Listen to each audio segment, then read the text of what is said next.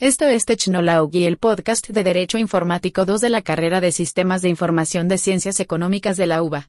Acá el próximo capítulo.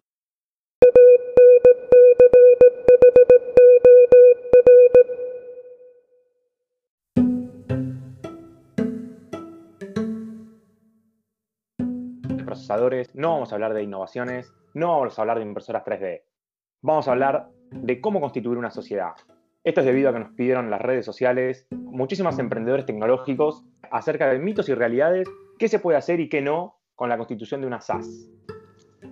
Agus, pará, pará, pará, no nos presentamos. Bueno, de este lado Cristian Archencio y recién estaba este hablando Agustín Dausan.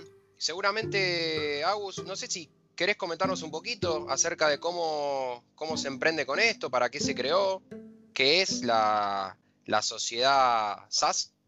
Totalmente, Cristian. La sociedad SAS es un tipo de sociedad que se registra en la ley 27.349 de apoyo al capital emprendedor. SAS significa Sociedad de Acciones Simplificada. Es una sociedad simplificada para facilitar el registro de emprendedores, básicamente. La SAS se constituye de forma rápida, fácil y online. Perfecto, perfecto. Sí, las principales características que podemos destacar es puede tener solo un accionista, el capital social mínimo requerido es el equivalente a dos salarios mínimos vitales y móviles. Y el costo de abrir una sociedad, Cristian, es menor que el de una sociedad anónima.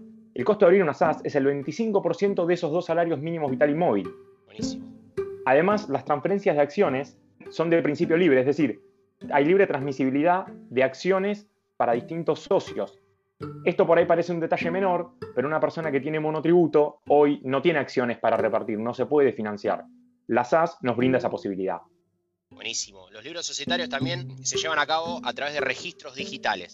Bueno, quiero comentarles un poquito también el, el proceso de esta constitución, la cual se realiza a través del portal de trámite a distancia, TAD. Y para arrancar, bueno, el trámite dentro de la plataforma seleccionamos lo que es constitución de SAS, optamos entre utilizar el estatuto modelo o realizarle modificaciones.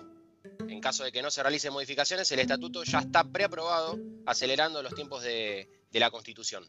Ingresamos datos personales del administrador y de los socios, luego indicamos la actividad de la SAS, la fecha de cierre del ejercicio y la sede social, realizamos la firma del instrumento constitutivo, que puede ser mediante firma digital, escribano o ante la IGJ, efectuamos después el pago de este trámite de constitución de la SAS, y por último, vamos a estar recibiendo en el portal TAD el estatuto social inscripto y el quit de la SAS.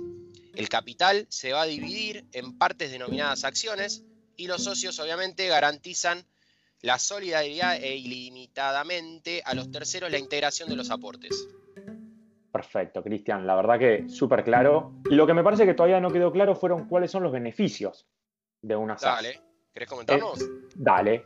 Una sociedad eh, por acciones simplificada permite constituir una sociedad de manera más rápida, simple y a menor costo. Podés realizar la inscripción en solo 24 horas si utilizás el estatuto modelo que vos mencionabas anteriormente. Bien, Además, este puede ser firmado digitalmente, lo cual es una gran ventaja en términos de pandemia. buenísimo.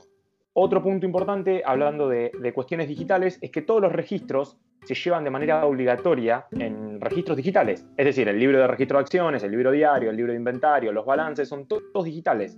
Perfecto, perfecto. Sí, es como la SA, Sociedad Anónima, y la SRL de Sociedad Limitada. Y algo para destacar es que tiene un capital mínimo de dos salarios mínimos vitales y móviles. O sea, vos me querés decir que con dos salarios mínimos vitales y móviles yo ya puedo constituir una sociedad? Exactamente, sí. Muy interesante. Claro, entendamos un poco dónde está parada la SAS. La SAS es, es el punto medio entre un monotributista que no tiene muchos derechos que lo, lo resguarden en términos de, de capital social y demás, y la sociedad anónima.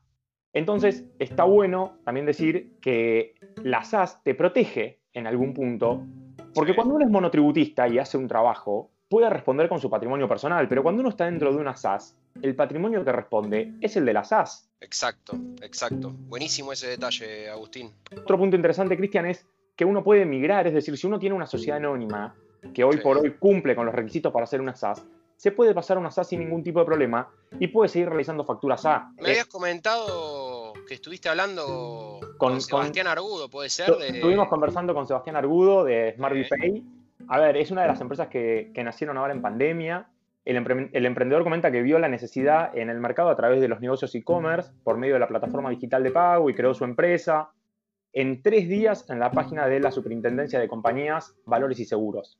Buenísimo. Agudo, por ejemplo, creó su empresa con un solo accionista, con, eh, bueno, con el capital y, los costos mínimos. Es una ventaja muy buena para poder formalizar su, negocio. Quien compara los, tiempos y, los trámites entre la forma tradicional y la SAS, que él ya había constituido una sociedad anónima y le tomó más de dos semanas, cuando acá lo hizo en 24 horas.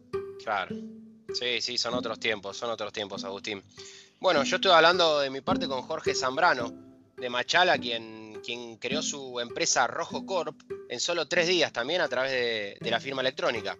Alvarado también eh, me resaltó en su momento cuando yo estuve charlando todos estos beneficios de la SAS. Por ejemplo, que se puede crear mediante un documento privado, lo cual, bueno, ahorra mucho tiempo y, dinero al emprendedor. La flexibilidad que tiene también, que permite que se constituya por una o varias personas naturales o jurídicas y que, bueno, puede dedicarse a cualquier actividad mercantil o civil lícita. El plazo de duración también puede ser indefinido y la responsabilidad de los accionistas se limita solamente a, a sus aportes.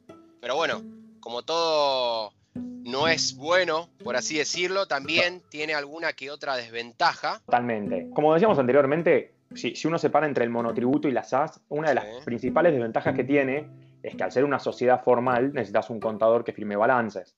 Entonces, esto lo que hace es, te genera un costo adicional que en el monotributo no lo tenías. Eh, y además de, ser en ese, en ese punto más caro que el monotributo, también, eh, como es una sociedad formal, los impuestos que pagas son un poquito más elevados que con el monotributo, pero son un poco más bajos que con una sociedad anónima. Bien, bien. Así que bueno, creo que con esto hicimos un repaso general para todos los que nos están escuchando y tengan una idea, los emprendedores y demás que, que se quieran jugar por, este, por un emprendimiento o quieran arrancar, bueno, esto es una, sociedad que tiene muchísimos beneficios y la verdad que viene en un crecimiento terrible en Argentina en, esta, en este último tiempo de, pandemia. No sé si querés agregar algo más, Agustín. Que estén atentos a la semana que viene para el próximo podcast. Eso, buenísimo. Muchas gracias a todos. Muchas gracias.